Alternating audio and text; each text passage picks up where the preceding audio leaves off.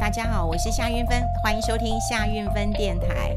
好，今天要跟大家聊一聊啊，就是我常常呃看到很多呃媒体的标题哦，常常是很不爽的哈。那当然呢，因为我自己在呃当了很多年的媒体记者，呃，大家会觉得说，哦，记者就是不用功不努力，但标题其实是嗯、这个编辑下的，那编辑有他们的压力，也就是说，我今天下个不痛不痒，你们也不想看。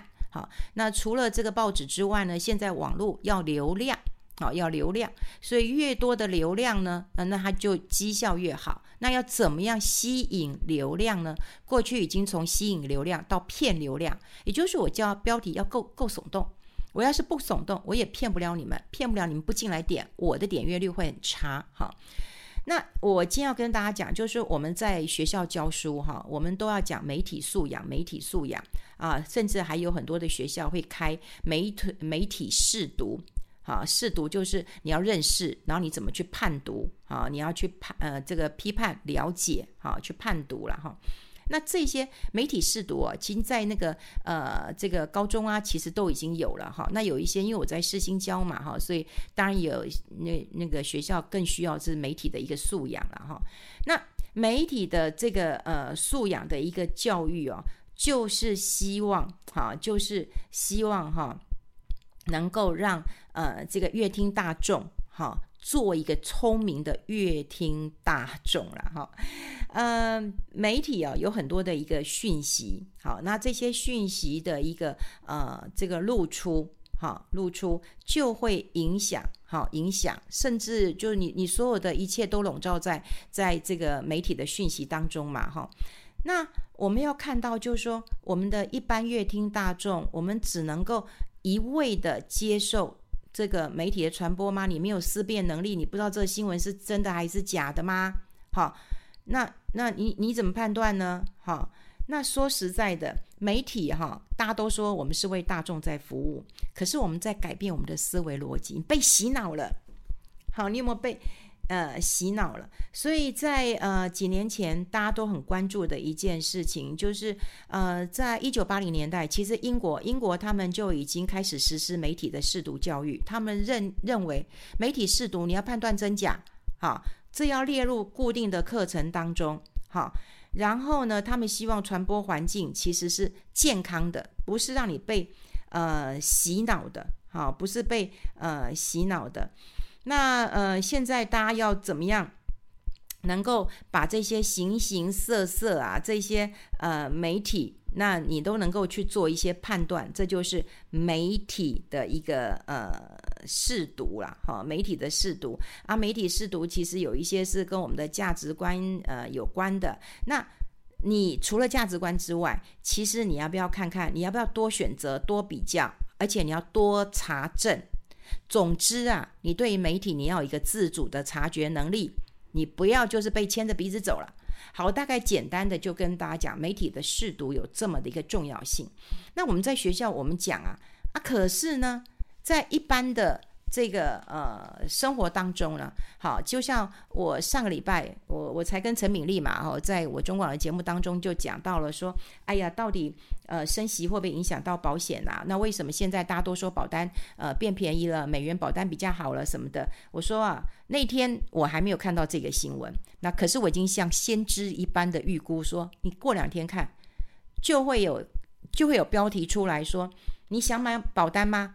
那等十二月来捡便宜，果然就有媒体哈，就是用这样的一个标题：想买保单吗？等十二月捡便宜。嚯、我好像编辑啊，我很像，我很像会加这个这个这个这个标题的人啊。那如果有很多人看到这样的一个新闻，他会不会觉得说，我现在要买的，我等十二月？那没关系，你现在十一月买跟十二月买差一个月，我觉得没关系。好，虽然有很多的。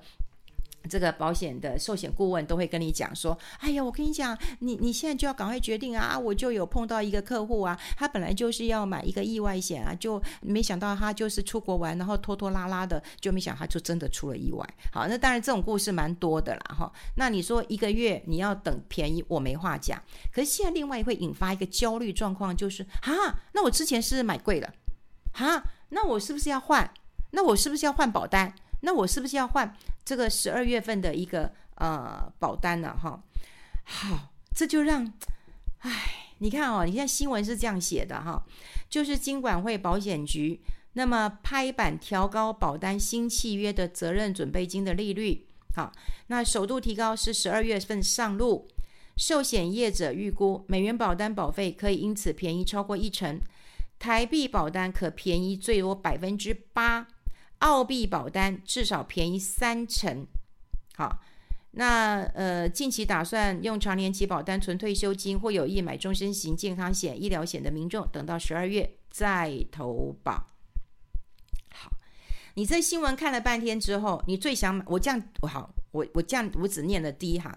你会不会觉得你应该买澳币保单？你便宜三成嘛，啊，不然其次就是买美元美元保单，然后可以便宜一成嘛。台币保单只便宜八成啊，不百分之八，哦，这不多嘛。好，那你也搞不清楚，呃，原因到底是什么？哈，那其实我有在嗯我的官网啊，就是呃夏云芬蓝勾勾，我有提到哦，就是说我觉得啦哈，我觉得我们当然一定要记得一件事情，就是。我们在呃做一些这个保险规划的时候，好，你不能够因为汇率的变动，你就去改变你的工具嘛，对不对？你懂我意思吗？汇率的改变的升贬，比方说哦，台币贬，台币贬是过去式嘛，好，就像说哦，现在美元强，那美元强也是过去式嘛，那未来呢？未来呢？我们现在买的保险，好，或者是一些工具。都是看未来嘛，可是大家都用哦，过去这段时间都是这样，这是过去。那你未来你要怎么判断？所以你怎么可以用汇率的变动来改变你的工具？那我想我可能呃浅浅带过了哈。有人就跟我说：“玉芬姐啊，你都这样浅浅带过啊，看得懂就看懂，看不懂就看不懂了哈。”所以我也在这边就要呃跟大家。来，这个这个讲一下了哈，也就是说，第一个，我先啊、这个跟大家讲，你现在看到的标题，大部分都会是希望你进去看，而不是真正解决你的问题，所以你自己要能够判断，哎，不要看到这个你就很焦虑啊，就问那我怎么办啊？我那我之前是不要退掉什么什么什么？不用，那为什么？好，为什么现在大家会觉得我买保单？会呃比较便宜了，那这跟我们的预定利率当然是有关的。那大家都知道嘛，保险公司收了我们的这个保费之后呢，那其实有一部分他会去投资嘛，当然他投资的部分是很安全的嘛，所以过去都是固定收益，比方说房租，他去买大楼收租金啊，或者买一些债券嘛，哈。那如果说现在环境，你看像美国，它是不是调升利率了？利率是慢慢慢往上走了。好，那如果放在比较呃像这个美元或者是比较呃固定利率稳定的一个这个呃收益当中呢，我是不是就可以赚一些利息了？我利息会比以前好一点了，那我收你的保费就会便宜一点了。道理在这边，好，道理是在这边。那当然呢，这个影响当然有大小了。其实对于长期的影响。那当然是是长期的影响会比较大嘛，哈。那我们现在就要来呃看到了，你要买保险，你绝对不是说，好、我看到便宜了，我赶快去买嘛。你有没有想过，你买保险的目的到底是什么？到底是什么嘛？哈。那你如果说美元很多，过去你换了很多美元，那你当然你用美元来去做一个。呃，这个买这个外币保单，那 OK 呀，反正你美元这么多嘛，美元也很强势嘛。好，那我讲不要这个外币保单，它还是保单，它它台币保单、美元保单，它就叫保单，所以你必须要回到保单，它真正对于你的目的到底是什么？好，的目的是什么？我今天买这个保险，我是要干嘛用的嘛？好，我要干嘛用的嘛？好，那大家都会知道说，我今天保险就是要回归到保险的功能。功能是什么？我下一秒我来不及准备的风险，我下一秒来不及准备的风险是什么？万一我雷残了，对不对？万一我摔了一跤，万一我出了车祸，万一我生病了，这是你要解决你下一秒来不及准备的一个风险嘛？不是吗？不是吗？好，那当然啦、很多人都会觉得说，那我便宜点，那我就不就是赢在这个这个这个起跑点吗？好，那你也不用把过去你的保单去把它这个这个呃结束掉，然后你再去换新的，好，再去换新的，这是绝对绝对不要做的一件事情。所以你不要因为呃台币贬了啊，你要从这个台币去换外币。然后你又把你的存款去换了你的保单。刚刚我们讲过，现在未来你要有基本的一个判断。好，那特别来看到了，就是买美元保单，你十二月份会呃这个捡便宜了，你也不用去捡这个便宜了，除非你还没有买，你很需要买的，你可以，你已经有的，你也不用急了。那为什么他会告诉你说，哎，这个台币啊、美元啊、澳币的保费会大概便宜八 percent 到三十 percent？那是汇率的一个因素。汇率的一个因素，大家都知道。我们现在哦，这个央行都在升息，所以整个市场其实是很波动的。好，你说台币对美元是贬值的，好，是贬值的。那你现在看到有一些这个保费便宜的一个呃诱因，那当然就是说啊，保险业觉得很很低迷了嘛。然后前阵子因为这个很多的保险都赔钱了，当然就希望说哎能够呃买一点嘛，哈，赶快卖一些保单嘛，哈，卖一些保单。但你需不需要嘛？你真的可以看靠保单能够来这个赚钱吗？我一直讲啊，台湾最大的问题就每一个人都以为保险就可以赚钱的，这是最大最大的一个问题。保险你先把保障做好，保障做好以后，你再去做投资型保单，再去做什么都可以啊。那你要赚钱的，有一些不是保险本来也可以做啊。你的你的定期存款有没有利息？有嘛？对不对？你活期存款利息少一点也有嘛？这都不是保险可以做到。你有你投资股票嘛？你投资 ETF 嘛？你投资共同基金嘛？对不对？啊，就算你买房子、不动产，当然我很反对啦。可是这也是一个不用保险要做的嘛。可是很多人都会以为，就保险是一个稳定的。我保真的稳定吗？哈、这真的稳定吗？保险相对就是比较保守。你问你要赚超额的利润，当然是很难的。那特别是我印象很深刻啊，就是在那一天有一个人呃，就问了一一一个呃一件事情，那他就说哈，他有房贷，好，他有房贷，那么他想要去买这个呃台币的储蓄险，因为呢，他说储蓄险至少可以赚三趴，那么他银行呃这个房贷呢借出来还不到两趴，好，那呃是不是会比较好一点哈？那这样子的一个状况，很多人可能也会误解了，哈，也会误解了。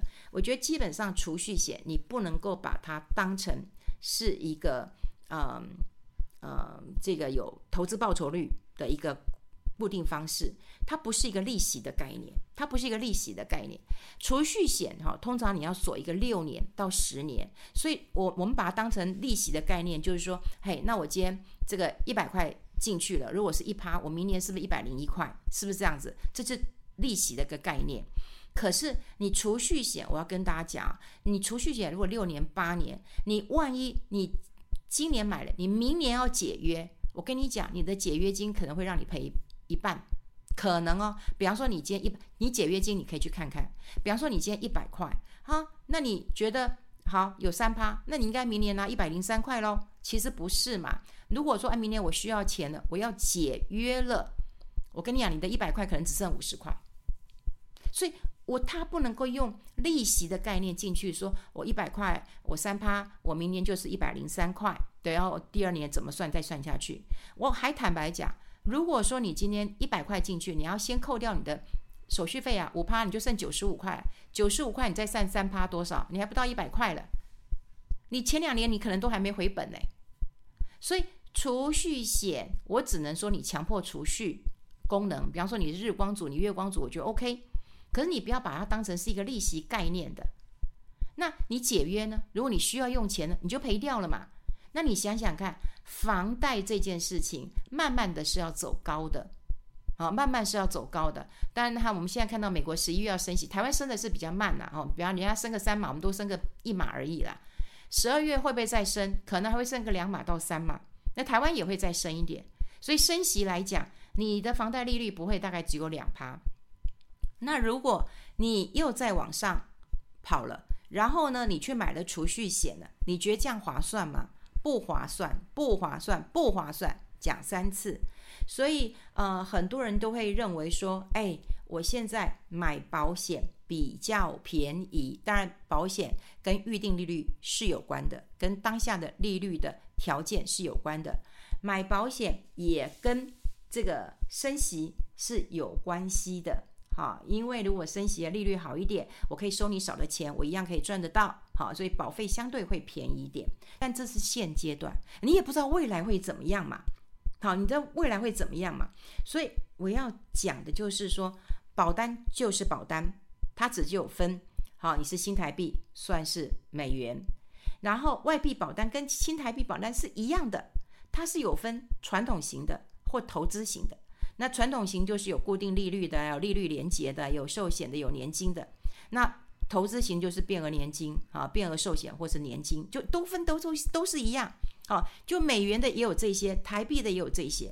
你问我哪一种比较好，那我就告诉你，你哪一种钱多你就去买。一样，很多人也问我说，那基金，嗯、哪一种比较好？好，我到底要怎么南非币计价？嗯嗯，对，我其实最反对南非币啊，我只是举个例子哈，因为它波动太大，好，波动太大。你你有人讲说，我跟你讲，一档基金，它当然绩效是一样的，只不过。因为计价别不一样，所以你可以赚到汇率。你赚到汇率这个部分，还要看你换汇的成本。好，这跟换汇成本其实是有关的。所以，呃，一来我当然是反对我们的媒体，那么在用标题的时候，让大家不管是有误解，或者是骗点阅。但是在文章内容，你至少要写清楚，我觉得这是一个要求。但大部分的记者是没有办法写清楚的，所以在这个时候，我们就会希望我们的投资人，或者是说我们的消费者，那我们就有媒体试读的能力。也就是说啊，他骗我进来看看这一篇，看完之后我还要想一想我自己到底需不需要。然后如果有什么样的不清楚的地方，你还要有个。那个打一个问号，为什么会这样子？你去思考一下。好，所以这个时候你千万不要因为你看了太多篇的报道了，就说：“哎呀，这个已经呃很便宜了，赶快来买吧。”不需要因为很便宜来买。就像说，你不会因为呃哪颗药打了折，你赶快去买，因为药也是有期限的，对不对？你你没有不需要的时候，不需要去买这颗药。你没有这个保单那个规划的时候，也不要。这个时候去买了哈，这个如果有寿险人员或者是寿险顾问或者保险顾问听到也别生气，因为我毕竟是要让很多的消费者知道，你先把你的保障做好，你不要都没有一些保障，然后呢，你一直有一些储蓄的，有一些呃这个这个这个呃投资的，那到最后呢，万一真的发生一个三长两短的时候，你的房贷怎么办？你的车贷怎么办？你的小孩养大？够吗？是不够的。保障做好以后再来做投资。那另外就是最近这些新闻一定还会一直在出现，一直在出现。所以我们不要有这样的一个迷思，不要把不要在这个时候换，大家就觉得说哦，那那现在美元好吗？美元当然好了，可你现在去换对吗？你三十一、三十二去换对吗？好，那未来会怎么样？不知道嘛。好，那你说外币保单好吗？美元好吗？澳币好吗？